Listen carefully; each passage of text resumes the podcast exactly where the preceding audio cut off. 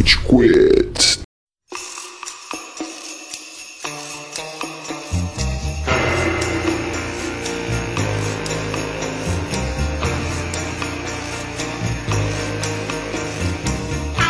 Fala galerinha do mal! Tá começando mais um episódio do Rage Quit, podcast mais passivo-agressivo da podosfera brasileira. O meu nome é Estevam e hoje temos aqui o Amaral. Senhoras e senhores do Júri Saravá!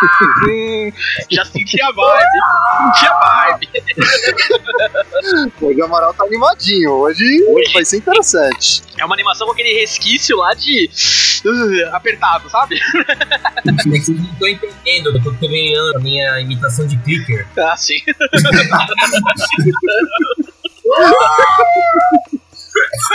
tá parecidíssimo.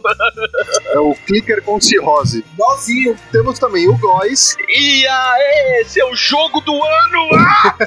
Ah, Ótima introdução, na moral, é isso. Acabou o podcast? Acabou o né? episódio? Vamos embora, né? É isso, né? E hoje temos dois convidados de peso. A gente conversou com dois amantes da série The Last of Us. O primeiro deles é o Lucas. Oi, pessoal, eu sou o Lucas, eu não sei me introduzir direito, então fica apenas meu nome. Lucas, Lucas de Castro. Eu adoro esse jogo. Esse é meu público. O ouvinte já ouviu o nome do Lucas Nicastro já anteriormente, né, Estevam? Isso é verdade, isso é verdade. Né? Eu fui o, o patrono aí de, de convites pro painel da Warner, É. meu querido empregador aí. e eu espero que você tenha gostado, né? Foi igual que estava comigo, primeira vez que eu te vi. Foi, foi. Cara, foi uma das experiências mais legais da minha vida, com certeza. Caralho, louco. Você achou que eu tô mentindo, Amaral? No mesmo ambiente que eu. Que luzijador, né? alguém apaixonou. Só de eu estar no mesmo ambiente que a Gal Gadot, e o Lucas também, claro, mas que a Gal Gadot, pelo amor de Deus. Quem tem um olhar mais sedutor? É, Essa eu vou deixar pro Instagram, lá eu respondo. O ouvinte que quer ter uma ideia de como o Lucas é, você tem que pensar tipo, numa figura igual a Jesus Cristo. assim. Amém. Exato. E ter essa imagem na O cabeça. Jesus fanfic da igreja. Enquanto temos uma figura divina, a gente tem também um demônio, que é o Rogério. Oi pessoal, meu nome é Rogério e se teve uma coisa que eu aprendi com The Last of Us 2 é que a vingança nunca é plena, leva os dedos e a morena.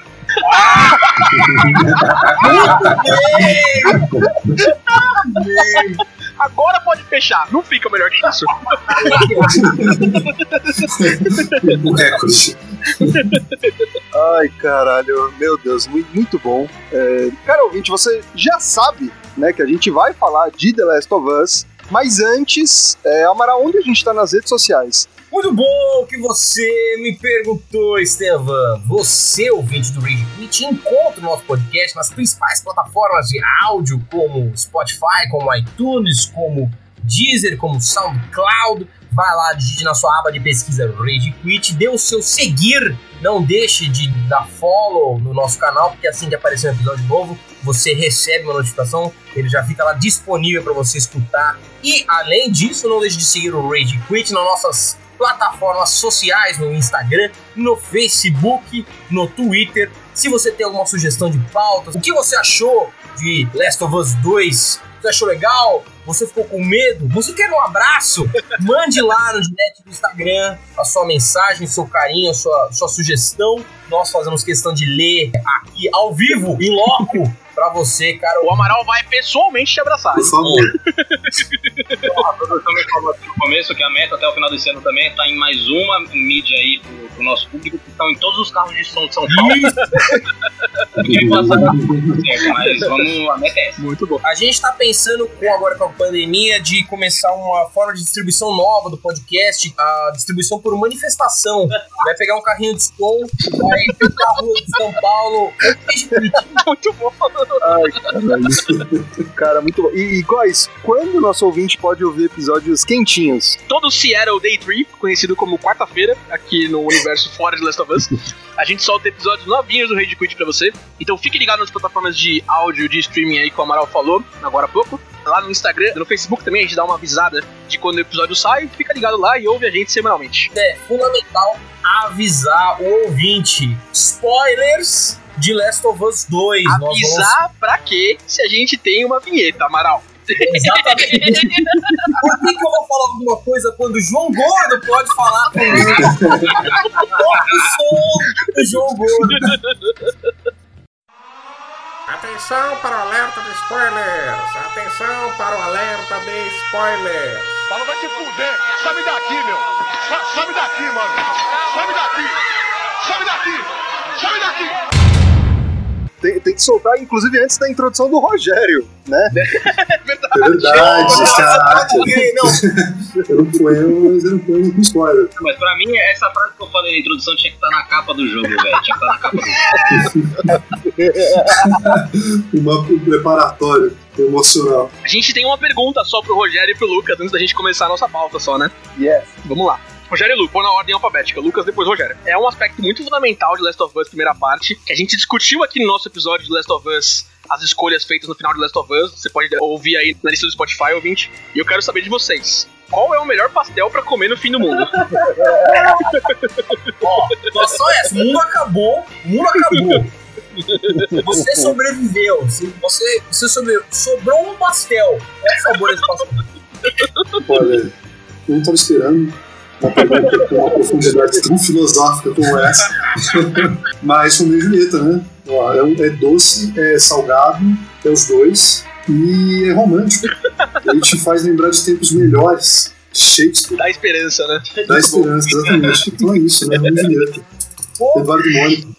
Eu não vou conseguir ser tão filosófico na resposta, mas assim, é, é um saborzinho que eu senti falta nesse segundo jogo, que é pastel de bomba de pregos e um caldinho de cana pra você bem.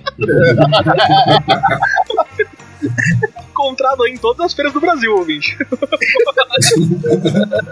que ver o jeito que prepara, pode dar ruim na hora que tá montando, vai dar um BO. Na hora que sai também, depois que você come, um dia depois é complicado. Ah, é, meu filho, aí meu filho. Já era. O legal é que eu ia comentar, assim, nossa, eu me senti muito chifrinho. O cara falou pastel de Romeu e Julieta, eu não sabia nem que existia. Agora, esse aí que o Rogério falou, realmente, eu nunca ouvi falar. Te fez lembrar da infância. Seria pior, né? Que comer ele já se preparando pra tanto de tomação, né? Você já sabe que vai ser durante o jogo. Porque, meu Jesus. Acho que é isso, introduzidos. Pode, pode ir pra pauta. Bora pra pauta, então?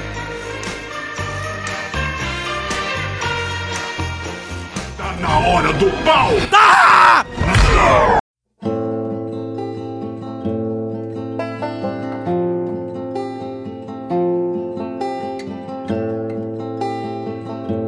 Bom, caro ouvinte, é, se você, como nós, né, já encerrou o The Last of Us Parte 2 e tá indo com frequência no psicólogo, tá na hora da gente exteriorizar alguns demônios internos. The Last of Us, até hoje, no dia da gravação, que é 29 de julho, Não, Estevam, o ouvinte não pode saber disso! Não, não! Informação confidencial!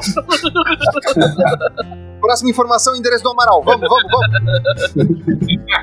Mas então, até a data de hoje, é, foi o terceiro jogo mais vendido do ano de 2020, o que não é pouca coisa. Eu quero me aprofundar porque esse é um tipo de jogo que a gente quer falar muito sobre, né? Quer ficar debatendo, quer ficar traçando paralelos, mas tem uma pessoa que fez uma pauta assim linda, linda, linda, sabe, fina, que é o Amaral, que eu acho que ele pode contribuir um pouco melhor pro desenvolvimento de hoje, né, Amaral? Eu só queria comentar que eu fiquei até surpreso com esse nível de comprometimento com os membros do Rage Quit, viu? Amaral, você tá completamente out of character aqui. O meu amor por Last of Us supera o meu desdém pelo podcast. o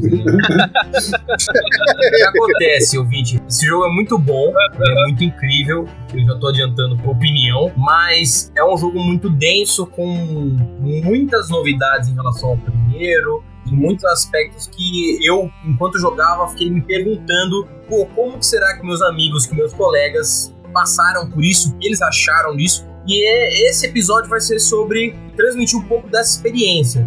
Então nós vamos comentar sobre o gameplay, nós vamos comentar sobre os gráficos, a sonorização, vamos falar sobre algumas escolhas da história, vamos falar sobre a escolha que os roteiristas eh, tiveram, que gerou tanta polêmica, né? E vamos falar também do lançamento do jogo, alguns problemas barra discussões que foram geradas com o lançamento do jogo e polêmicas que surgiram dos reviews populares do jogo. Para isso, a gente vai passando por cada ponto. Vamos sempre levantando a pergunta: o que, que você achou disso, o que você achou daquilo. A gente não tem a pretensão aqui jamais de esgotar, mas a nossa ideia com esse especial de Last of Us, dá para chamar de especial, é compararmos nossas experiências do jogo. E para começar com a nossa fase aí do jogo de gameplay para comentarmos como que é jogar Last of Us, qual que é a experiência de cada um jogando Last of Us. Eu queria saber o que, que vocês acharam. Vocês jogam o jogo de forma furtiva, full stealth mesmo,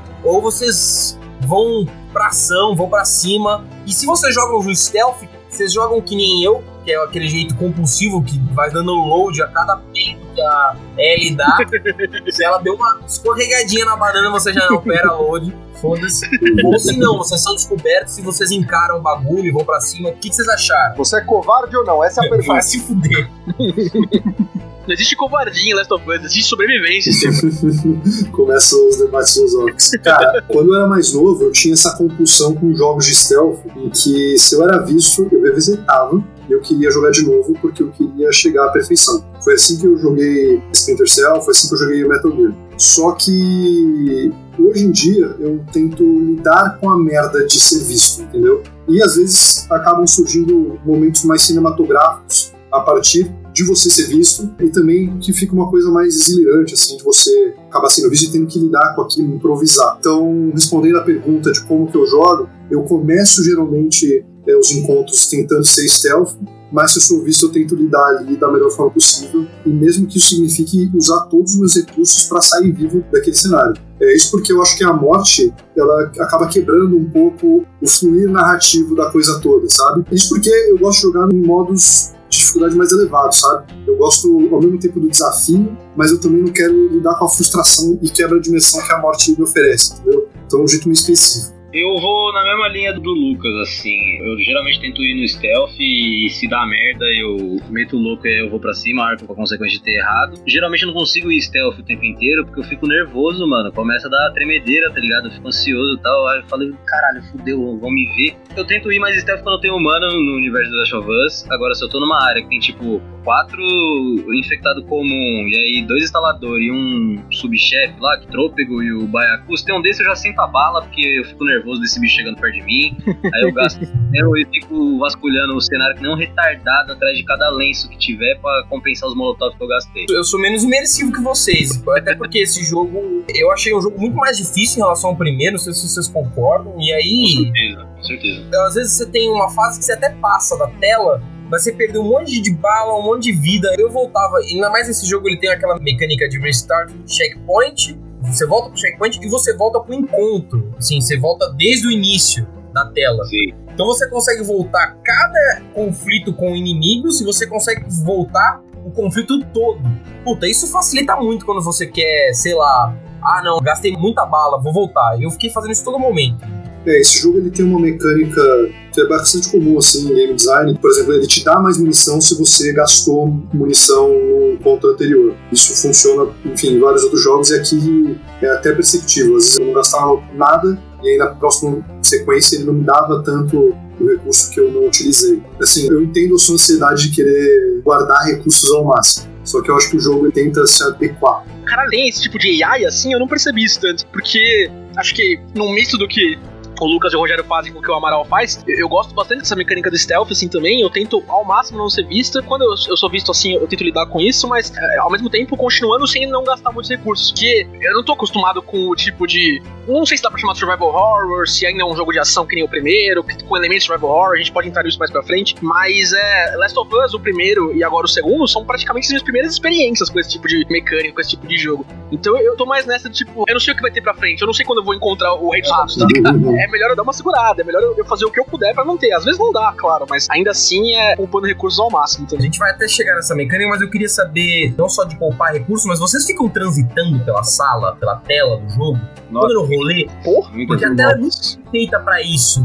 E às vezes eu fico meio enclausurado, tá ligado? Mas você diz depois que você limpa o cenário de inimigos? Não, quando você tá limpando o cenário de inimigos, você tá caminhando pela tela devagarzinho. Vocês dão uma vasculhada assim. É, não, eu não consigo, eu fico nervoso, mano. Dá nervoso de alguém me encontrar, eu tomar um susto o tempo todo. com certeza. Aí eu tento limpar primeiro e aí depois eu fico luteando a área. Mas dá cagaço, fico com cagaço. mano. Eu fico tão concentrado, me sinto tanto dentro do universo que eu fico, caralho, mano, se alguém me ver, já era, tá ligado? Aí eu vou tentando limpar. Não consigo lutear sem limpar, não. E esse jogo, Last of Us 2, ele é filho da puta. Ele é filho da puta com você que limpou a área assim, tá tranquilo. Ah, beleza, agora eu posso dar loot. Não, não, não é bem assim não. Tem momentos que não, não vai ser assim. Puta susto, inclusive. Cara, tem alguns sustos que, assim, puta que pariu, né? Nossa, irmão. Não, teve uns sustos nesse jogo aí que o controle quase voou, mas aí foi involuntário, tá ligado? Meu, uma palavra, parede. Era uma parada que eu zero esperava e às vezes eu gastava a bola que nem um idiota tirando na Nossa, parede. é. Pô, Os caras é, presos nos fungos, né? é isso aí, eu não queria Nossa, tomar horroroso, horroroso. Nossa senhora. Antes de encontrar o Rei dos Ratos ali, a enfermeira que pula em você do nada. Meu Deus, aquela hora de pausa, eu fui tomar uma água na cabeça. Eu esconde. Eu tava com o cu na mão? Eu tava com muito medo. Eu sabia que dar ruim, ele tava muito Resident Evil aquela parte, tá ligado? É suspeito. Depois disso, você ainda encontra outras paredes que tem essa mesma mecânica, né? De uns caras que estão meio presos. Mas tem alguns que eles não saem, né? Eu ficava três minutos em cada. A arma apontada assim, com a Abby. Não, eu não vou tomar esse susto. Pode sair, pode sair. Eu indo devagar pra frente. Agachado, indo devagarzinho. Com certeza. Eu gastei muita bala tua, mano. Ia com a pistolinha mesmo, dava um tiro de check na É, cabeça. então. Pô, o inimigo mais desgraçado desse jogo, que se esconde e vem por trás de você. É. Eu não lembro o nome dele, Não, mas o que não vamos falar, vamos Stalker. falar dos stalkers. Vamos falar dos stalkers agora. Pelo amor de Deus, ele não faz sentido, ele não faz sentido, esse inimigo não faz sentido, porque ele é uma transição entre é, o infectado comum, que é um imbecil, ele te vê e corre na sua direção, e o explorador que não te vê. Ele é super inteligente, ele sabe onde você tá, vai devagarzinho por trás e acaba com a sua Não vida. faz barulho. Eu tenho que dar um momento de bastidores, assim, porque o Amaral me mandou mensagem duas da manhã. Boys, tem mais algum momento desses stalkers pra frente do jogo? Porra, Amaral. Cara, eu acho o Stalker genial, assim, porque vocês falaram que vocês ficavam parados enquanto vocês estavam jogando. Eu joguei o jogo todo com a minha irmã, a me assistindo, né? E ela também joga. Então, outro motivo pra eu não querer morrer nunca era porque senão eu tinha que passar o controle. Nossa, velho, que tensão a mais, Sim, mano. era uma puta tensão. E gerava atritos, assim, sabe? De tipo, pô, você usou o Health Kit aí. Você foi sacana, você não precisava. Ela puta. Mas eu queria sempre tentar trazer a melhor experiência possível pra ela me assistindo. E aí eu tenho uma filosofia em stealth de nunca ficar parado, sabe? Porque eu acho que ficar parado é muito entediante. Então eu ficava sempre, tipo, circulando, usando o poder sobrenatural da Ellie e da Abby, que é o da super audição, né? Ela ficava lá ouvindo e me Ah, é que movimentando. sobrenaturais que, que não explica, não dá pra explicar não. Ela é. Depois nós entramos nesse Não dá pra A Abby é uma surda. A Eve é foda, Não, a Abby não escuta nada mesmo. Nada, nada. Ela tem músculos na orelha. Então, é a bomba que escuta na orelha, mano. Puta merda, velho. Não ouve nada. Mas você falava dos stalkers. Mano, eles quebram essa coisa de você ficar parado. Eles te punem por isso. A iluminação desse jogo eu acho fantástica porque, independentemente de ser um character model e alguma coisa que é animado ou cenário, a iluminação ela bate de maneira muito natural e uniforme. Aí o que acontece? Às vezes ele tá se movendo e a luz bate nele como se ele fosse um cabide. E aí de canto de olho você não percebe. Mas ele é um cabide que quer te matar, entendeu? Ele vai te matar, porque ele já sabe. Ele, ele é rápido, ele esquiva. Pô, é- é- eu acho ele fantástico, de verdade. Depois de Ruber, o pneu assassino, agora temos o Cabide. Nossa, esse, esse filme é perfeito, perfeito, Estevam. Que bom que você trouxe ele, porque esse filme é uma obra cinematográfica. Quem não assistiu Rubber, o pneu assassino, para o podcast agora e vai assistir, mano. Spoilers de Rubber. Cara, vocês já viram o Christine, o carro assassino? Já, já. Ele também tem essa pegada de ser uma parada enorme, com faróis gigantescos, mas ele dá um jeito de, tipo, ficar só criando assim. Tem um que dá um jeito. O roteirista maluco quer te convencer que é possível um carro ser stealth. Exato. Com certeza é um Tesla. Se até a Abby consegue fazer stealth, um carro pode sem problemas também. Mas consegue mesmo? Não sei não. É que, mano, a gente tava conversando do estilo de jogo. Quando você joga com a Ellie, é- eu sinto que é muito mais fácil você ser stealth. Agora, quando você joga com a Abby, você é tipo people Jesus no meio do jogo. Você só anda por meio dos. Jesus o prova é assim mesmo. Jesus crossfiteiro. Eu só queria falar em cima do que o Lucas falou agora, dessa questão que o jogo te pune com os stalkers, mas eles não são os únicos inimigos né, que fazem isso. Eu imagino que a Naughty Dog deve ter percebido esse padrão, assim, tipo, ah, se o cara quiser ficar parado o jogo inteiro e esperar os inimigos passarem por ele, ele consegue no Last of Us Part 1. Mas introduzir mecânicas com os cachorros da WLF e dos cicatrizes é outro Sim. negócio que te faz ficar andando, tá ligado? Que te faz legal, colocar em movimento, assim. Então acho que isso foi uma percepção que eles aprenderam do primeiro jogo e passaram pro segundo também. Nessa parte, assim, que o jogo meio que te obriga a ficar em movimento, eu sentia meio que a obrigação e a possibilidade de ligar o modo Rambo, tá ligado? Ah, já que eu não vou me esconder, toma bala, chovia bala, chovia bala.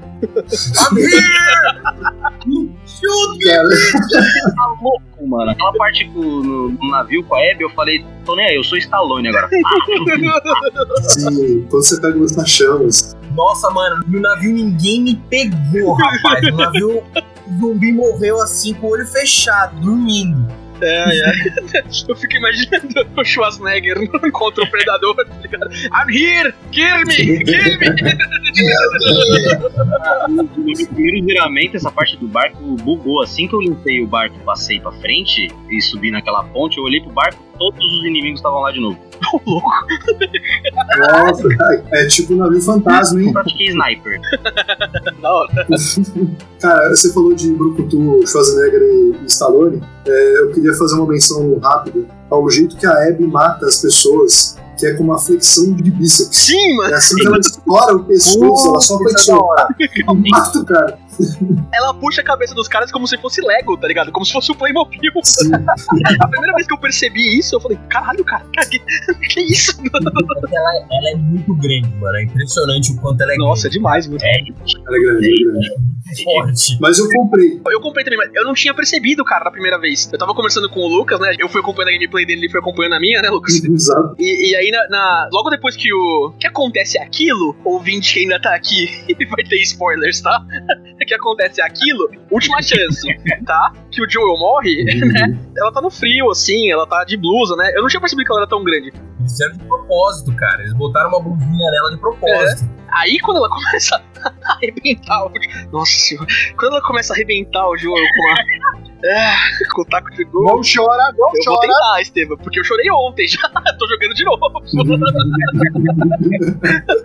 Quando ela começa a arrebentar o jogo com o taco de golfe, eu falei, caralho, olha o tamanho dessa menina, mano. Puta merda. Ela é muito forte. Cara, eles usam o tamanho da Abby como um recurso narrativo pra você saber aonde que a história tá. Se ano passado o bíceps dela diminui. E Parece que eu tô brincando, mas é real. Isso tipo, é um ótimo jeito de você contar aonde que tá na história, sabe? Tipo, se ela tá magrinha, tá- foi antes do massacre no hospital, né? Do primeiro jogo. Eles preenchem o flashback com modelagem. Isso é muito bem apontado mesmo.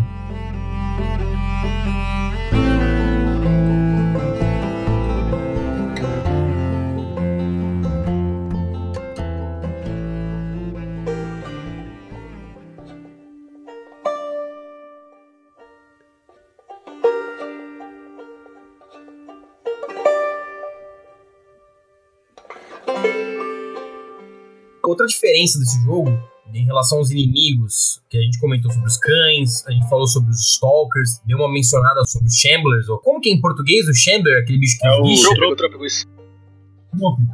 Eu queria perguntar pra vocês o que, que vocês acharam da inteligência artificial nova. Porque assim, não só os inimigos estão mais rodando a sala e estão caçando você com mais inteligência, especialmente os Terrafights que eles ficam assoviando de olho, mas uma das piores coisas é quando você mata o cara no meio da treta e aí, sei lá, o cara grita tipo, Lisa! Não! O cara dá um esporro, tá ligado? E vem pra cima putaço. Vocês tiveram interações assim? Mudou a gameplay de vocês em relação ao Cara, primeiro? eu achei a inteligência artificial desse jogo incrível, fodida. A gente tá conversando bastante dos zumbis, né? Mas, na moral, eu achei a inteligência dos seres humanos nesse jogo muito bem aplicada. Tipo, eles rodam o tempo inteiro, eles vão atrás de você, e, e a dinâmica do cachorro que sente o seu odor é do caralho. A, a inteligência é tão foda, porque eu não sei se vocês repararam, quando você mata o dono que tá com o cachorro, o cachorro não te ataca mais, ele fica latindo, né? Ele fica do lado do dono morto. E você pode passar despercebido sem precisar matar ele. São uns detalhes, assim, que eu achei fantástico. Um negócio que eu achei absurdo, que a primeira vez que eu reparei, eu dei até uma arrepiada que eu falei, caralho, que jogo pesado. Quando você mata o inimigo com um tiro no pescoço, você escuta ele engasgando no- Nossa, no, é próprio verdade. sangue, tá ligado? Uhum. A hora que eu reparei isso, eu falei, meu Meu Deus do céu. Aí eu peguei as duas capas. O primeiro jogo é 16 a classificação, esse é 18, tá explicado, né? Porque, mano, E Estevam, em que nível que você jogou? Eu joguei no hard, mas agora eu quero jogar no dedo no cu e gritaria, né? Que é o cross. Eu joguei no hard também, cara, mas é, pra mim os cachorros continuavam andando, cara. Não, não aconteceu isso comigo, não. Sério? É, uhum. Nossa, Pra mim aconteceu os dois. Primeiras vezes até tinha um ou outro mesmo, mas talvez seja questão de evolução da história, assim, pra frente os cachorros continuavam. Os cachorros ficam mais frios, né? Cachorro mais frio. frio e calculista. Exatamente.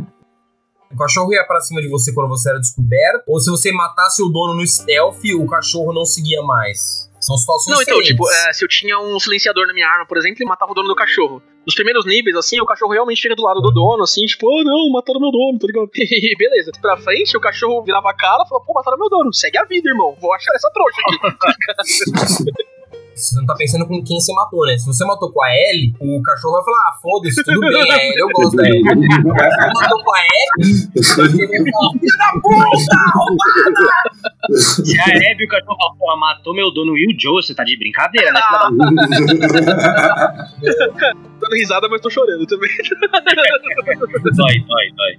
Tô com o cachorro. Pô, mas essa é uma pergunta derivada interessante. Vocês matavam os doguinhos? Nem Só é extremamente necessário. Era necessário, exato, era uma hora necessário. Pra que eu não passasse o controle pra minha irmã, o cachorro tinha que. O Lucas tava contra uma força maior ali. Exato. Completamente justificada aí a violência animal aplicada pra, pra finalidade. Logo no começo do jogo, né? Eu joguei essa parte ontem também. Quando você começa a controlar a Ellie ali, logo no primeiro dia em Jackson, né? Você pode fazer carinho no cachorro, né? Eu falei, ó, legal, carinho no cachorro. Essa foi a única interação positiva que eu tive com o cachorro. Não sobrou um ser de quatro patas vivo no meu gameplay. Não teve uma interação feliz com a Ellie depois dessa parte do gameplay. Verdade. Tem duas, é. Tem aquela com a bola de tênis. Eu vou chegar nisso quando a gente mudar do gameplay pra Abby, pra vocês verem o que eu fiz, tá? Essa foi a parte mais cruel. Pior do que matar o cachorro foi jogar a bolinha longe. Isso é um absurdo. Vocês são monstros. Eu fiz exatamente isso. Ai, cara, eu também fiz isso. Eu zerei duas vezes, eu fiz isso nos dois gameplays. Eu fiz isso, não é pra prejudicar o cachorro. Eu falei, não, é a Abby, a Abby é ruim, a Abby faz isso. Exatamente. Ela matou o Joe, ela joga a bolinha longe do É cachorro. pro cachorro não gostar da Abby. Exatamente, essa discussão vai render bastante daqui a um tempinho. A minha irmã, ela tava tipo, putz, acho que eu tô começando a gostar da Abby. Justo quando começou essa sequência do cachorro. Aí eu peguei a bolinha e joguei fora. Eu falei, Luísa, olha esse monstro! Ele jogou a bola pra puta que. Vocês chegaram a perceber a diferença do modo vertigem da Abby? Já entrando assim, as diferenças de gameplay entre as duas. Porque o jogo tem uma mecânica de respiração e batimento cardíaco. O jogo a todo momento ele tá mantendo ciente qual é o batimento cardíaco do seu personagem, se ele tá se movimentando muito ou pouco e como isso, isso condiciona é, a facilidade que os, que os inimigos te percebem e o nível de respiração. Então seu personagem pode ter medo. Às vezes ele tá até parado, mas tem um bicho muito próximo dele, tá com cagaço, ele tá respirando mais. Com a Abby, o jogo inventa outro fator, que é o fator vertigem. Sabe naquelas cenas que a gente tinha que andar, Uhum. ou não só em lugares altos, mas em caminhos estreitos? A tela dava uma afastada. Vocês perceberam essa mecânica barra E o controle dá tremida também, né? Dá vibrada, né? Te coloca assim em controle mesmo de você estar preso na plataforma, né? As perninhas. Sim, exatamente, é. Então, O que, que vocês acharam desses outros modos de jogo? Tirando só a parte de tiros, tipo, as cenas de perseguição, as cenas de tocar violão, puzzle de corda, uma caralhada de puzzle de corda nessa porra. Pariu, cara, vai ter só isso nessa merda. Tipo, o primeiro eu achava meio clunky. No Last of Us 1, eu achava os puzzles legaisinhos, mas isso, eles eram legaisinhos, era pra dar um fôlego. gameplay. Esses eu me diverti jogando, não sei Eu me diverti vocês. também, eu gosto bastante da exploração desse jogo. E assim, a única coisa que eu acho que é meio complicado, que talvez vocês mencionem depois, que é toda a coisa do crunch do desenvolvimento desse jogo, que é, eu acho muito dispensável você desenvolver um, um gameplay de violão inteiro, assim, que você consegue compor músicas ali, tocar tudo. Acho que se tivesse alguma coisa que ele ia cortar, seria isso. É, mas de resto, sim, eu gostei dos puzzles. eu, eu concordo com você nessa parte, todo o desenvolvimento do gameplay de violão, mas todos os momentos com o violão são tão bonitos, cara. Puta merda. São Nossa bonitos, são senhora. bonitos. Enquanto o estagiário se fudendo mesmo, eu quero tocar metálica com ele no apocalipse. Se o Dick, o estagiário da sessão de violão lá, ficou até as três da manhã trabalhando todo dia, não, Dick, procure seus direitos porque isso é complicado mesmo, tá? Nesse ponto, assim, é, os puzzles todos, eu até queria entrar num outro ponto, que pra mim é uma parte que diverge, assim, do gameplay inteiro, pra falar a verdade, que é o primeiro dia em Seattle, né, que é a exploração de downtown ali, cara. É mais aberto. Um mundo mais aberto, assim, né, você pode ir em vários lugares. Eu gostei pra caramba, mas quando eu percebi que isso não ia se repetir ao longo do jogo, eu achei muito estranho, muito deslocado essa parte, assim. Não sei se foi uma ideia que eles tiveram no início e depois abandonaram, não quiseram tirar do gameplay. O que, que vocês acharam disso? Então, eles já falaram que o jogo ia ter uma estrutura de mundo aberto, né? O Neil Druckmann falou, que é o diretor, e eles abandonaram isso em prol de ter uma narrativa mais direcionada. Eu acho que isso talvez seja um resquício desse momento aí de desenvolvimento. Isso é uma coisa que acontece, tá? Alan Wake, por exemplo, ele foi desenvolvido com mundo aberto, embora ele seja uma experiência linear. Mas em vários momentos isso ajuda muito na construção desse universo, sabe? Você tá ali num ponto e você consegue ver uma rua, ah, como as ruas se conectam, é uma coisa muito compreensível, sabe? É muito normal eles não descartarem esse trabalho que eles tiveram, porque jogos vão se mudando ao longo do desenvolvimento. Sim, e não ter mapa, inclusive é uma dinâmica que eu fiquei puto no começo, mas depois fez sentido, porque é a narrativa. Você nunca esteve naquela cidade, você não sabe onde estão as coisas. Então, até eu entender aonde eu tinha que ir, até eu terminar de caçar todas as figurinhas possíveis e tudo mais, foi um bocado, sabe? Eu gostei de explorar dessa forma. Menos contra o Rei dos Ratos, não ter mapa naquela porra.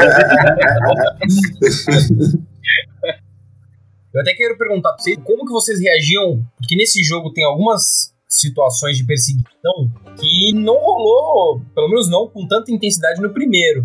Quem não sabe o jogo é desenvolvido pela Naughty Dog, que é a galera que começou desenvolvendo Crash.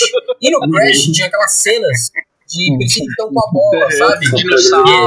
Com a bola, dinossauro. Cara, Last of Us 2 tem vários momentos de bola gigante ou dinossauro. Mano, a primeira cena na neve, de você correndo com a Abby junto Filha com da puta. A segunda. Ele te salvou! e tem uma galera de zumbi atrás de você. A cena na A floresta. diferenciação deles pra Crash é que vem zumbi do mundo inteiro, né, mano? Nossa, de todo lado da tela tá aparecendo gente. Nossa senhora, é horroroso, meu. Eu não consigo nem olhar pra frente, mano. Se eu olhar pra trás, eu É um desespero na alma. Uma dessas cenas, a cena da Abby e do Lev e a Yara no meio da floresta, você não tem opção a não ser não olhar pra frente, né? Porque tá tudo escuro ainda por cima, né? Tá tudo escuro.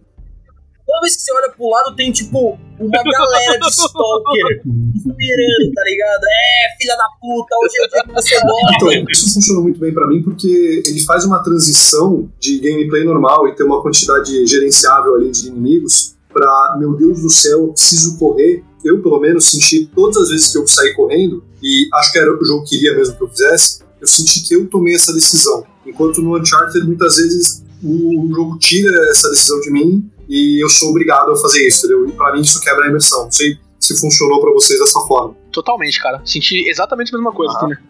Inclusive, na primeira vez que a Abby começa a aparecer vários infectados perto dela, né? Eu matei a primeira leva, tá ligado? Tipo, Eu fui na porrada na primeira leva mesmo. Aí eu percebi, não, tipo, eu não tenho mais recurso, eu não consigo matar todo mundo na porrada apesar da Abby ser um monstro, né? então eu- agora eu vou correr. Mas a primeira leva deu pra manejar, assim. Nesse sentido, cara, vocês acham que esse jogo dá muito Eu susto? Porque eu senti muito cagaço jogando essa porra desse jogo. E a gente vai falar do Red King, é um momento especial. Mas mesmo sendo Red King, velho, é um inferno alguns momentos. Eu fico com um cagaço muito grande, Amaral, mano. Amaral, o que importa não é a quantidade, é a qualidade. Os sustos que eles deram foram tão pesados que não precisa ter um número gigantesco. Só que ele já te deixa meio traumatizado batendo a cabeça na parede, tá ligado? Qual foi o maior susto que vocês levaram? Foi na mesa de melhorias ali, reparos. É, pra mim também. Nossa senhora. Puta merda. Eu falei, pra quê, mano? Pra quê? Eu tive que parar, literalmente. Eu não conseguia mais jogar depois. Meu coração tava na boca, mano. Falar, nossa, para. Era duas horas da manhã quando eu tava nessa parte, eu gritei, sai filha da puta! Nossa senhora, foi, mano, foi ridículo.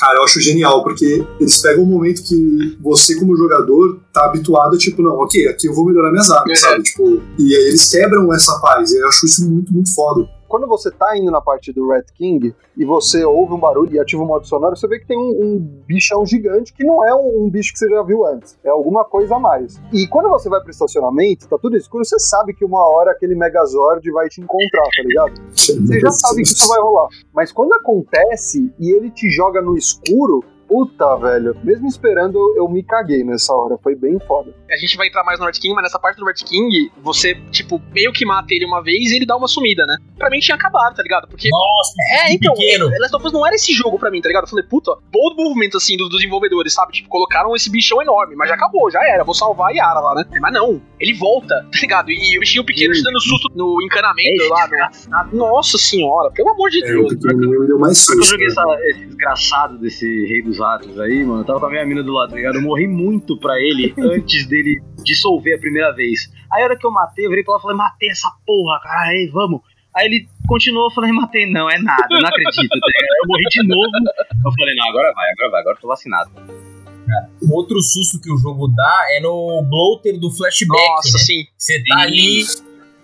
E eu fiquei com um cagaço, porque eu não conseguia mais entrar em nenhum lugar estreito sem tomar susto No hotel, você disse? Nossa, sim. do hotel. Isso, é. Você tá mó suave lá, caminhando, aí você puxa um cano, daqui a pouco, plum, vem, acorda filha da puta! Nossa, cara. E, e não dá pra matar, né? Não dá pra matar, tipo, ele é programado pra dar merda e aí o Joe arrebentar ele na faca. Porque eu fui pego, eu falei, fudeu. Eu fiquei mó É, não, não, não. Ele, ele e é, não assim, o jogo, se você ficar muito, muito tempo nessa parte, começa a vir uns infectados pelas suas costas, do nada. Dá um spawn nas costas da sua câmera e ele vem por trás de você. Cara, que da hora. E aí, a hora que o Bubu agarra, o Joel vem e dá as facadas. Tipo, ele é programado pra morrer pro Joel na facada, tá ligado? É o modo Rambo do Joel. Eu não tinha reparado nisso também. Que Que legal, que legal. Momento de gameplay, assim, pra mim, que é uma parte de medo que acabou nos concretizando, mas me deu muita atenção, assim, também, foi no primeiro flashback da Ellie, cara, que ela, ela tá no museu lá com o Joe, né, naquela sim, cena maravilhosa. Puta que pariu, mano. Tem gente entende depois. É mas tem um momento que eles se separam, né, que a, a Ellie tem que entrar num lugar lá que o Joe não consegue acessar. Eu tinha visto isso antes, porque eu tava com muito medo do jogo te dar a opção de, de atirar e de matar inimigos naquele momento. Eu não queria que aquilo acontecesse. Era um momento tão doce pra mim, aquela parte do gameplay, que eu ficava, não, cara, me, me deixa aproveitar isso aqui, me deixa aproveitar esse negócio com um Uhum. personagem que morreu há, tipo, 15 horas, mas eu tô sentindo tanta falta dele, tá ligado? E aí, por curiosidade, assim, curiosidade não, que eu faço o tempo todo, né, mas eu fui colocar a mira. E aí, a Ellie puxa a arma. Não, não sei se dá pra tirar, não, não cheguei a testar, mas a Ellie puxa a arma. Eu falei, não, não aparece, não aparece nada. E aí você toma um susto com um porco, um porco filho de uma puta, que meu irmão do céu. Eu achei esse susto muito necessário, mano. Vai se fuder. Pra terminar a gameplay, o que, que vocês acharam? Primeiro, é um jogo de terror ou é um jogo de ação? E segundo, vocês acharam da hora jogar? Vocês acharam divertido jogar o jogo? Tipo, além da parte de enredo, com todos esses personagens novos, com todos esses inimigos novos, com a inteligência artificial nova, com a nova mecânica de esquiva que a gente não comentou, mas é que é bem legal, com o plano que eles inventaram de esgueirar no chão. O, o jogo não tem só mais o plano médio e o plano alto, eles inventaram um plano de chão que é bem legal, a, facilita bastante o stealth, parte de carro, caralho. O que, que vocês acham? É divertido? O jogo é legal? É, é satisfatório matar os personagens O level design dele é fantástico. Tipo, ele te oferece tantas formas de você abordar aquilo como você quiser, sabe? Não só, tipo, stealth ou letal. Ou mesmo fugir, que às vezes dá. Ele tem essa coisa da verticalidade que a Ellie sobe nas coisas. E a Abby também. E ela pode também ir pelo chão, né? Como você falou, e tem umas cenas ali que você tá lá na parte do Sacrifice, você mergulha na água também. Ele adiciona esses três elementos, assim, sabe? Tipo, a parte de cima, a parte do meio e a parte de baixo. Que é muito foda pra questão de abordagem. E sobre as animações desse jogo, que acho que entra na parte da esquiva também, mano, a animação que esse jogo faz, ela é fantástica. É um negócio que, tipo, é normal em jogos você às vezes tem uma transição de animação não muito suave, sabe? Você animou, sei lá, é, um golpe e aí você, pra não ter aquela gameplay muito truncada, quando você, você clica o botão de esquiva, ele corta a animação lá do ataque e vai pra animação de esquiva. O Last of Us, o que ele faz, ele coloca algumas animações de transição entre essas ações, né, de você bater e esquivar, que é muito foda e eu acho que adiciona demais nessa coisa toda da imersão. É, outra Sim. coisa que ele faz que é muito, muito foda, que o God of War já fez isso, acho que eu mandei, inclusive, é, uns vídeos pro Góis sobre, sobre isso. Mandou, mandou. Que, cara, quando o golpe encaixa, é, você sente o peso, É. entendeu? Você, você sente o inimigo levando aquele golpe. Com a Abby principalmente, eu diria. Até, inclusive. Pô, é muito, muito foda, sério. A sensação de jogar Last of Us, sabe? Essa, essa coisa do feeling mesmo, tipo, desde o, você levando um tiro e você cai no chão, ou você quando dá um tiro e ele reage, sabe? Se ele no ombro, ele coloca a mão no outro. Pô, é uma coisa que acho que contribui muito pra sensação de que aquilo é uma pessoa que você tá tirando, sabe? Ou um zumbi, tipo, aquilo é um organismo. Um negócio que eu achei incrível com o gameplay da Abby, em alguns momentos, quando você ligava o modo Rambo e você ia correndo pra dar um soco em algum inimigo, cara, tu matava o cara com uma porrada só, tá ligado? Na cara. Tipo, o cara desmontava na sua frente, assim, você sentia o peso da pancada. Eu achei maravilhoso. O, o jogo é incrível, tá ligado? Só que eu não sei definir se ele é gostoso de jogar, se ele é divertido. Ele é legal porque a gente esperou muito tempo por esse jogo e ele mostra muita coisa, mas assim, ele é um gameplay que, que machuca, tá ligado? Machuca. Ele machuca pela história ou pelo. assim. Como controlar o personagem, como eliminar os inimigos, como progredir de Não, ele tela. machuca pela história e o gameplay depende do que você vai fazendo. Mas a história machuca muito, machuca muito. Oi. Na primeira parte desse podcast, quando a gente fez The Last of Us 1, eu fui execrado aqui pelos meus colegas de mesa, vocalmente o senhor Amaral e o senhor Esteban, por criticar o gameplay do Last of Us 1, né? Sim. Especificamente disse que a gameplay era truncada porque era o objetivo deles com a história, porque é um, um negócio survival. Esteban, você tem a mesma opinião com o gameplay do segundo jogo? Muito mais fluido, muito mais gostoso de jogar, com muito mais possibilidades? Ó, não, eu não falei isso, eu falei que era cagada. Eu não sei não, hein? eu tenho bruto. Mas eu achei a jogabilidade bem melhor do que o primeiro. Só que assim, eles ainda mantiveram é, essa parada de eu não vou te deixar é, jogar de uma forma fácil pelo jogo. Apesar da jogabilidade melhorar, tem alguns outros quesitos, como por exemplo o próprio mapa que não tá presente, uns itens que, como o Lucas falou, tem essa configuração de ah, se você tem muita bala, eu não vou te dar quase nenhuma bala, até você acabar com todas elas. Então, assim, no quesito trazer realismo pro jogo, eu acho que os dois fazem um ótimo trabalho de maneiras um pouco diferentes, sabe? Então eu, eu não reclamo. Eu vou me corrigir em relação ao primeiro. Olha, eu gostei, eu gosto muito do gameplay do Last of Us 1, só que olhando o 2, realmente, é claro, uma Com geração certeza, toda uma questão de né? desenvolvimento de tecnologia, tudo e tal. Só que é formidável a evolução, muito mais divertido de jogar o jogo. A gente vai comentar pro final, mas existe a especulação de ter um jogo online. Eu não gosto de jogos online, mas eu quero pelo menos experimentar para ver como essas dinâmicas de tela, de vários planos, de transição entre pontos da fase com facilidade. Eu quero ver como que isso seria no ambiente online, porque ele é muito Você divertido. chegou a jogar o, o- o online do primeiro?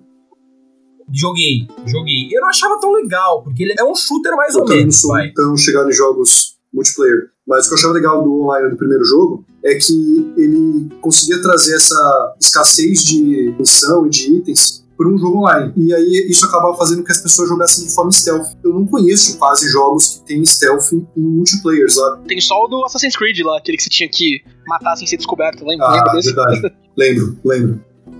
Tem outros jogos que executam o stealth no online, mas de fato tá correto. É um desafio pro ambiente e era diferente. Só que o meu ponto não é nem sobre o online em si, mas quando você coloca o gameplay do primeiro em relação ao segundo, como o primeiro realmente sai dificultado. E o que mais me chama a atenção é o que acontecia constantemente da Ellie ficar beijando um clicker e tá lá inerte. Eu não vi isso acontecer nenhuma vez agora. Nenhuma vez o inimigo ficou de frente pro aliado e não foi A gente trigado, falou da inteligência artificial dos inimigos, mas a inteligência artificial dos seus aliados também tá muito melhorada, cara. Exato. Depois do primeiro dia, quando a Dina tem que ficar é, no teatro lá, te esperando, não sei o quê, você tem outros companheiros, tem o Jesse, né, por um breve tempo, depois com eles tem outros também. Nenhum atira tão bem e te dá tão suporte quanto a Dina. Eu fiquei com saudade, tá ligado? Tipo, o mozão volta, sabe? Sei lá. Você não. É muito melhor jogar com o PC do lado, mano, porque eu fico com menos medo, velho. Juro. Quando eu tinha alguém do lado, eu falava, nossa, graças a Deus, eu não tô tão Não mal. sai do meu lado. Isso tem um truque que é muito bom, que ele sempre programa o AI do seu companheiro para ficar atrás do seu campo de visão. Provavelmente nas suas costas, talvez ela esteja quebrando um pouco o stealth, sabe? Talvez ele esteja sendo visto. Mas você não vê isso. Então, efetivamente, para fins de imersão, isso não é um problema. Hum, eles resolveram com essa ideia. Animal. Completamente válido. pra caralho. Eu acho que é consenso, então, que o gameplay é muito satisfatório. Independentemente da história que tá rolando, é tão pesado jogar o jogo pelo que está acontecendo que às vezes a gente não nota quão foda é a forma que está acontecendo. É, é realmente muito Com animal certeza. jogar. Você não vinha aqui no Rage Quit pra ouvir a gente falar mal de Last of Us, né, ouvinte? Você já sabia disso. Não tem como falar do nosso jogo. Não tem como. É obra-prima, perfeito. Coisa linda. Todo mundo aqui tem decência. Se virar filme, tem que ver. Se virar livro, tem que ler. Se virar série, tem que assistir. É, é, Ai, fica podre. Podre. Ah, vai se fuder, vai. Tem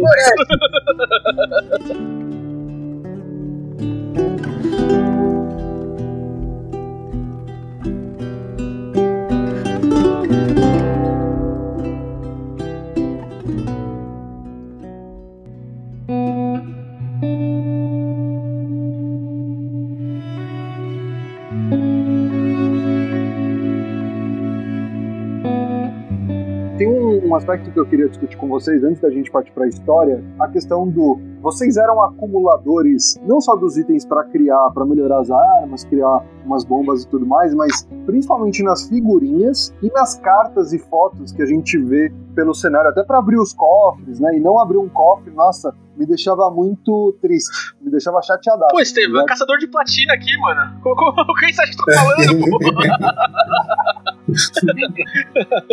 Não, eu demorei. Teve um cofre, mano, que ele falava que era o Big Day, o Big Win Day, alguma bosta assim. Era o grande dia. E aí, o que acontece? Era o dia da loteria, que eles tinham jogado na porra da loteria. Só que, nessa mesma tela, tinha lá uma foto deles com um peixe. Aí eu falei, porra, é o dia do peixe.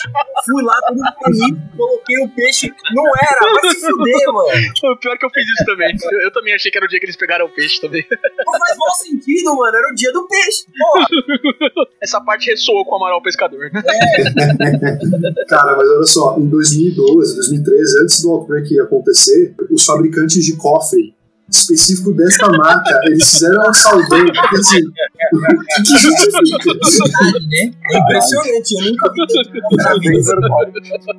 Mano, e tem uma questão dos cofres que é quando você coloca é, a numeração certa, você ouve um clique, que é a- uma das aberturas, né, um abrindo. Então você consegue, na manha mesmo, abrir o cofre sem precisar necessariamente dar certo. Claro que isso demora um Se você for um ladrão da vida real, daqueles de banco do Velho Oeste, Quando eu descobri esse macetezinho aí, eu tentei abrir pelo som, mas eu fiquei com o cu na mão de aparecer de novo alguma animação de susto igual na mesa de reparo com a Ellie. Aí eu falei, não, tô demorando muito, vou, vou meter o pé daqui. Não, de- depois que isso aconteceu, depois da mesa de reparo lá, eu fiquei três vezes mais esperto com o jogo. Eu olhava pro lado Depois constantemente. aquela flechada que toma com a Ellie, eu falei, mano, não dá pra moscar. Esse jogo é. morreu, cara. O Moscou morreu. Ó, o cachorrinho fazer carinho, morreu. O que eu gostei na pezinha, no meio do jogo, eu jogava, às vezes meu pai tava assistindo, né? E aí ele ficava vendo. Uma coisa que ele disse, eu falei, pô, quando você chegava na mesinha, tinha uma, uma régua T de tomada, e as tomadas todas bonitinhas colocadas ali, ela lá batia na régua T e ligava. Meu pai falou, nossa, o aparelhamento elétrico aí do jogo é muito perfeito. Eu imagino que qualquer bombeiro vai ficar contente de pensar que todo mundo, incêndios elétricos não vão mais acontecer. 24 anos, né, mano? Puta merda. tem um incidente elétrico que acontece no decorrer do jogo, né? Qual? Quando a Ellie vai subir né, no teatro e ela encontra uma lasanha verdade. que era um ser humano Ah, antes. é verdade, é verdade, verdade. bem lembrado, hein? Ah, olha É só. verdade, é verdade. Uma lasanha. Genial. Se fosse a Abby, é pré-treino. Ai, cara. Mano, um monte de batata doce aqui jogada, tá ligado? Essa é a real razão dela ir atrás da Ellie. Era isso que ela tava atrás, né?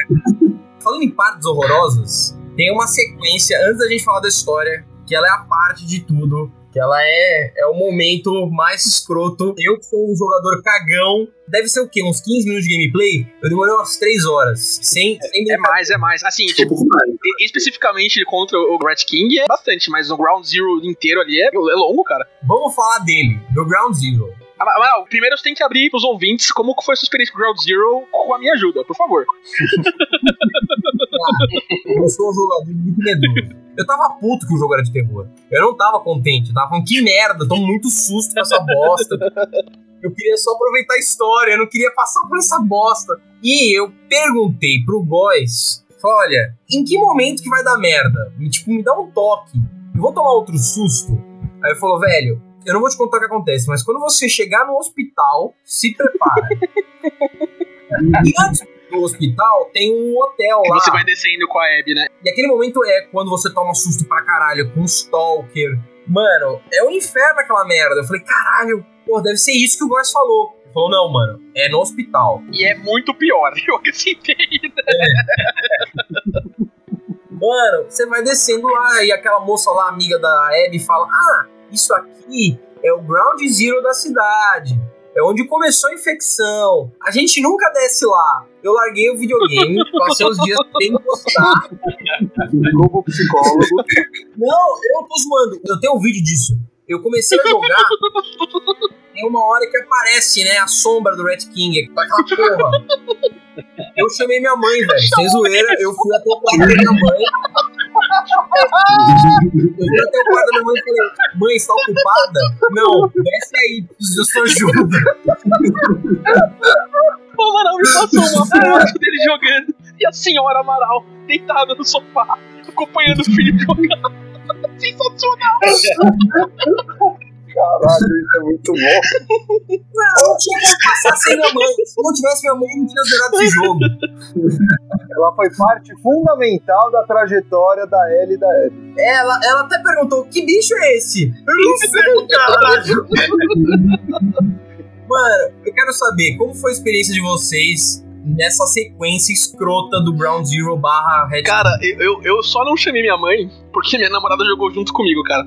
Não foi porque, olha, assim, a gente tava sozinho na casa dela, né? eh, Jogando como se deve, luz apagada, cada um com headphone, beleza. E, e, irmão, que bom que não tinha ninguém na casa dela além de nós dois. Porque era cada grito que eu dava naquela cena, tipo, morre, morre, eu não aguento mais. Cara, quem passou do Red King, na verdade, foi minha irmã. Aí a minha, a minha vergonha.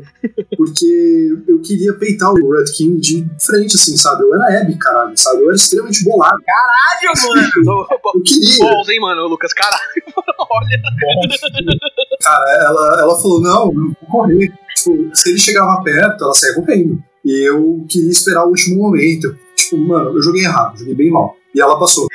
Cara, eu joguei tanta bomba naquela porra daquele monstro do caralho. Maluco, eu tava com seis bombinhas, seis foram assim. Primeiro minuto eu joguei assim. é, nesse momento não pode ter miséria mesmo, mano. Olha. terror psicológico que fazem, porque não é só o bicho ser o bicho grande que nunca apareceu, que ninguém te avisou que ia aparecer. É, mano, você tá dando um rolê, aí você vai, velho, o lugar não tem tanto bicho, aí você encontra lá a sombra do cara, aí você abre, liga a luz, você vê uma parede de carne com um buraco gigantesco no meio, velho. Mano, aí você sai correndo, encontra um buraco na parede de novo. Quando você finalmente encontra o bagulho, dá uma viradinha, pum, aparece aquela merda. Mano, você não tem estabilidade pra performar nessa condição. Eu consegui zerar esse jogo por causa da minha namorada, mano. Porque ela ficou do meu lado, o jogo praticamente inteiro ficou assistindo e tinha umas partes que ela não tava prestando atenção, mas a companhia já me tranquilizava, tá ligado? Aí nessa parte especificamente, mano, assim que eu senti que ia dar muita merda, eu pausei, assim, eu respirei quando cheguei e falei, Anjo, fica aqui do meu lado, por favor, que, que tá foda, tá ligado? Tá foda, tô me cagando. Faz aqui carinho na minha porra. cabeça, por favor. Você tá louco, você tá louco, Amor, mano. amor, fala uma reza aí, vai. Vai, vamos, começa a cantar. Eu escolho Deus e senta a bala nesse filho da puta.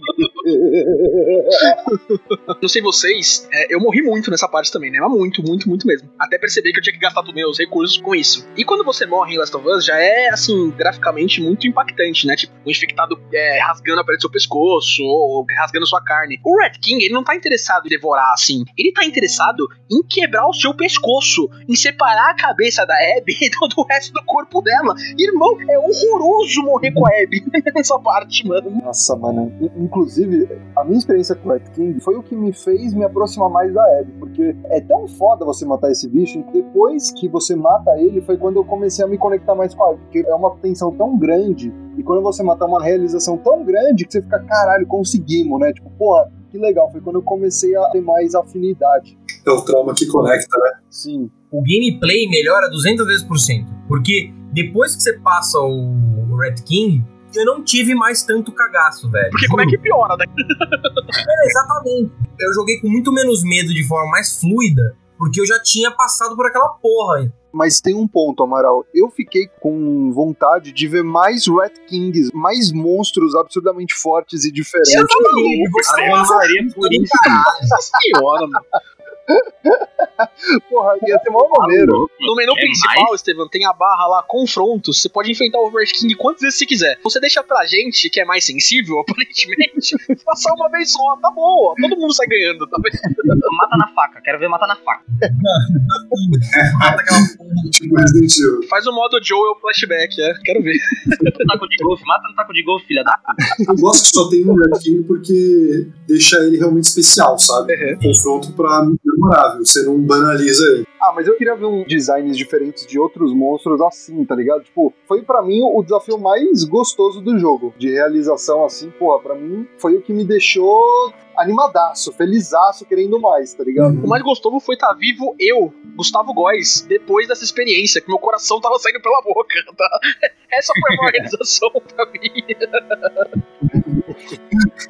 Sua capacidade cardiovascular tá boa. Nossa, né? eu, eu não fiz exercício na quarentena porque eu já tinha isso já, tá ligado?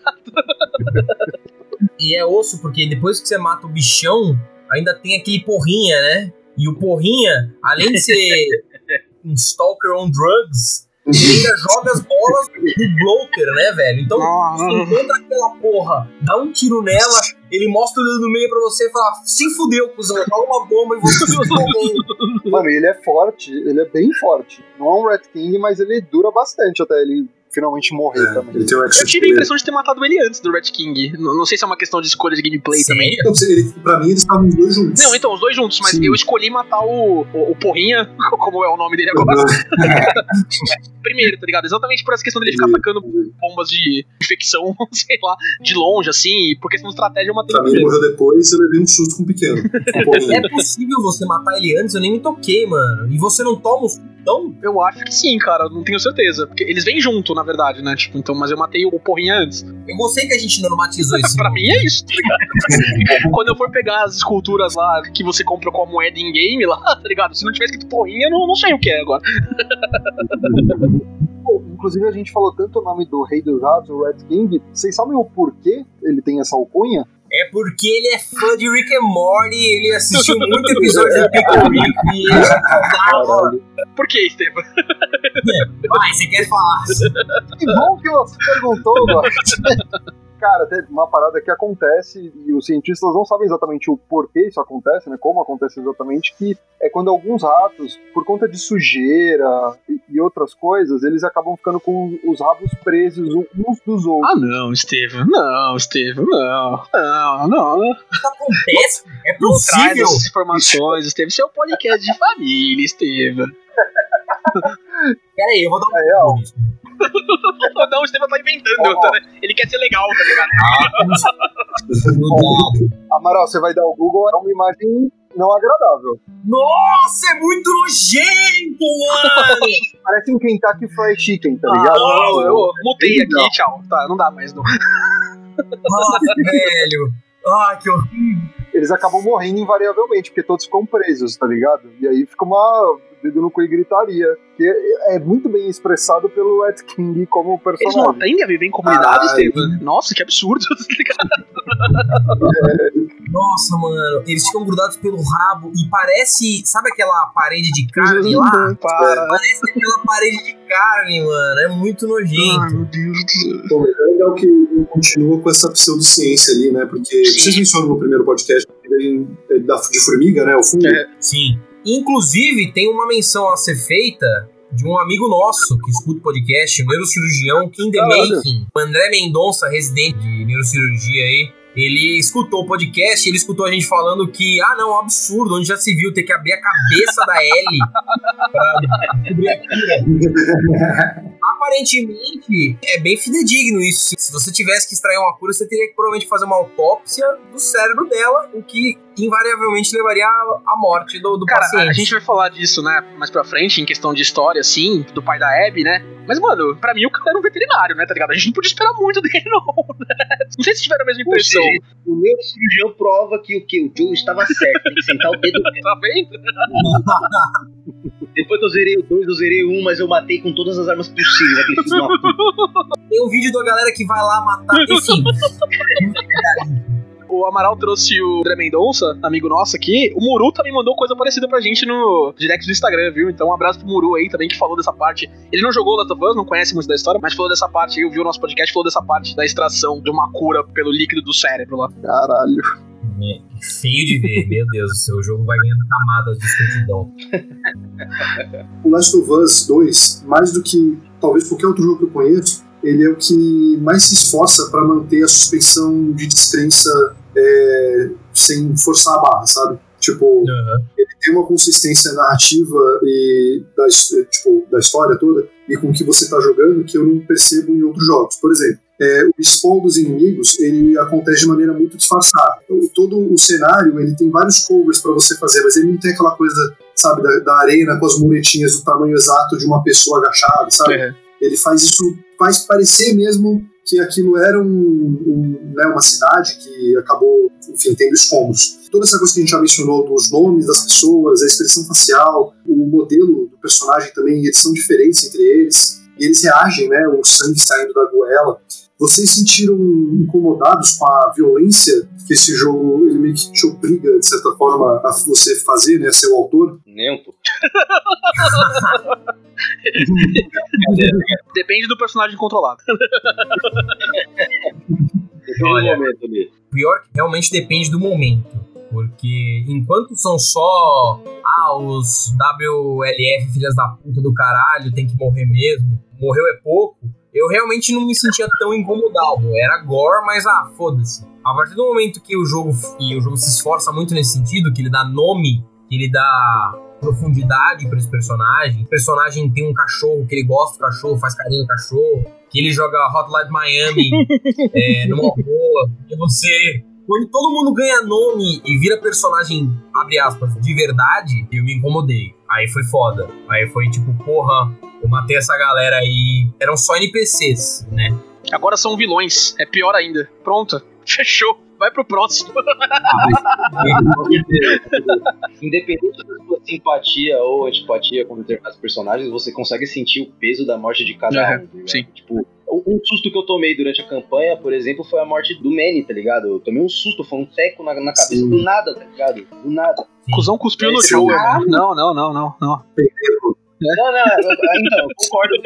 Apesar de eu achar ele um, com licença, um pau no cu, eu senti o peso da Pô, o cara é mó suave, velho. Vão se fuder. Aí eu sinto mais ainda o peso da revela, que é o Tommy, o sniper maldito, que não erra nada, tá ligado? Quando você fala, caralho, o Tommy matou o cara no, no foda-se. Tipo, você sente muito o peso disso, independente do quanto você gosta ou não dos personagens, tá ligado? Snipou foi pouco também. É, eu acho que eu tô em pro caralho, meu time que matar, matou foi pouco. Caralho, quanto ódio. Meu Deus. Nessa questão que o Lucas trouxe, cara, eu senti um pouco isso também. É, sejam inimigos mortos ou vivos, assim, o jogo não te dá muita liberdade de você só passar pela fase, não, tá ligado? Você tem que acabar com todo mundo lá. Eu tava jogando ontem aquela parte da escola, e tem uma parte que você sobe no telhado lá, e, e tem três caras que passam, e eles vão procurar você na, na cena que você tava antes, né? Na primeira gameplay que eu fiz, eu matei esses caras quando eles estavam no telhado. Na segunda eu passei, exatamente pra eu tentar assim, ah, tipo, será que eu consigo ir embora? E não, eles voltam, tá ligado? Uhum. Tipo, você não consegue é, ir pela janela, que é o caminho que você tem que fazer lá, pra eles voltarem e matar eles. Eu e minha irmã ficamos um pouco mal, assim. Tipo, eu senti uma dissonância muito grande. Um bom dia de trabalho da Ellie, ela matava 5, 10 pessoas, assim, sabe? Isso tudo pra virar a morte de um. Então eu sentia, tipo. É foda, porque o que eu acho foda desse jogo é que ele melhora o primeiro, eu sinto, sabe? É, ao dar perspectiva do lado das pessoas que acabaram sendo vítimas do Joe, né? Que é o seu personagem. E eu achei isso muito foda. E aí abre até um, um precedente pra, tipo, contar futuras histórias de vingança de cada uma das pessoas que você matou. Porque, mano, o personagem, o, o médico que você mata no primeiro jogo, ele não tem nome, sabe? Ele ninguém. Assim como um monte de, tipo, nameless grunts que você mata ao longo do, do segundo. E o jogo não te dá uma opção não letal para você lidar com isso, sabe? Sim, seria bem irreal se tivesse, né? Mas não tem um dardo tranquilizante, sabe? Ou algo assim. É, total, cara. Total, mano. Eu achei que isso fosse acontecer na gameplay. Eu achei que o Manning ia morrer sem você perceber que você matou ele, saca? Que a Abby ia enxergar ó, de longe a Ellie indo lá e matando o Manning, e você, quando jogou de Ellie, nem sacou que você matou o cara, entendeu? Eu achei que isso pudesse acontecer para colocar em perspectiva, sabe? Pô, toda essa galera que você tá limpando no mapa, mano, elas têm casa, elas têm família, chegam em casa, vão lá, falam do jogo de futebol. Elas mandam nude, né? Tem namorado. Tá foda? Exato. Tem o nude da Lia, É, né? Isso realmente é um jogo em perspectiva, cara. Eu achei, achei muito foda, de verdade. E isso me lembra, não sei se vocês jogaram Red Dead 2, mas o jeito que esse jogo lida com morte. Porra, Amaral. Eu ia fazer esse paralelo na história, cara. Tinha... Que bom que o Lucas fez que eu não precisei fazer. É um jeito tão não cinematográfico. Mesmo a morte do Joe, ela não tem uma grande despedida. O Joe, ele tá. Dá pra interpretar ali como se ele já estivesse fora de si, já perdido a consciência, sabe? Não tem um ato heróico, essa coisa que a gente tá acostumado a ver em cinema, séries. Não tem nada disso. A morte do Jesse, a morte do Manny, tudo é muito banal, sabe? É muito É rápido. real, né, cara? Não tem É real. lugares. É real, é demais. Só desgraça, tá ligado? Um negócio que eu fiquei impressionado, mano. Pra mim é a morte mais pesada do jogo. De... É a morte mais pesada de algum personagem que eu já vi em qualquer coisa, tá ligado, mano? A morte da Yara, parceiro. Minha nossa senhora, velho. É tipo a criança deitada no chão, são três caras metralhando ela, tá ligado? Tipo, é um Nossa, negócio cara. absurdo. E tipo, quando você tá falando, caralho, o Jesse é muito legal, o Jesse é muito legal, do nada a bala na cabeça dele, tá ligado? horroroso, mano. Horroroso. Mas a gente tá entrando em uma parte que você, ouvinte, vai ouvir só daqui a pouquinho, só no episódio 2. A gente não consegue falar uma hora só de Last of Us, gente. A gente vai ter que passar pra outra parte aqui. então, gente, até daqui a pouquinho, tá? GG. Falou! Tchau. Abraço. Um beijo e um queijo.